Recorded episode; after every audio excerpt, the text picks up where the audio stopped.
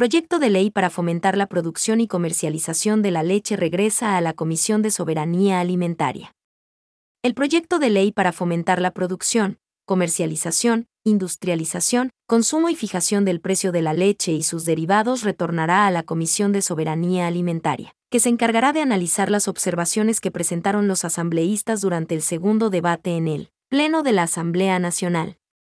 En efecto, el presidente de la Comisión de Soberanía Alimentaria, Mariano Curicama, amparado en el artículo 61 de la Ley Orgánica de la Función Legislativa, LOF, solicitó a la titular de la Asamblea Nacional, Guadalupe Llori, la suspensión del punto del orden del día con la finalidad de preparar el texto final del articulado con las observaciones de los parlamentarios. Curicama agradeció a los asambleístas por todas las observaciones para favorecer a la industria láctea del país e indicó que el proyecto busca establecer el régimen legal y administrativo que permita promover, regular, asegurar, garantizar y fortalecer la producción primaria de leche cruda. En el debate, Lenin Mera felicitó la iniciativa que permite volver la vista al campo y afirmó que todavía son necesarias modificaciones para garantizar los derechos de los productores.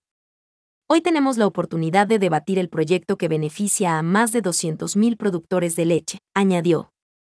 Entre las distintas observaciones presentadas por los legisladores, Rafael Lucero destacó que en el articulado se debe declarar a la actividad ganadera productora de leche como de interés público, mientras que Dina Farinango resaltó que es urgente fijar el precio de sustentación del litro de leche, ya que los productores siguen cobrando un precio bajo a pesar de que en la percha los precios suben sin control. Ricardo Ulcuango subrayó la importancia de contar con una ley que establezca el precio de sustentación. Por su parte, María José Plaza planteó la adopción de un mecanismo flexible para la fijación del precio de la leche que permita precautelar las necesidades de los productores y que responda al dinamismo del mercado. Viviana Veloz y Marlon Cadena coincidieron en que se debe prohibir de manera expresa la comercialización del suero de leche en el país, ya que representa una competencia desleal para el sector.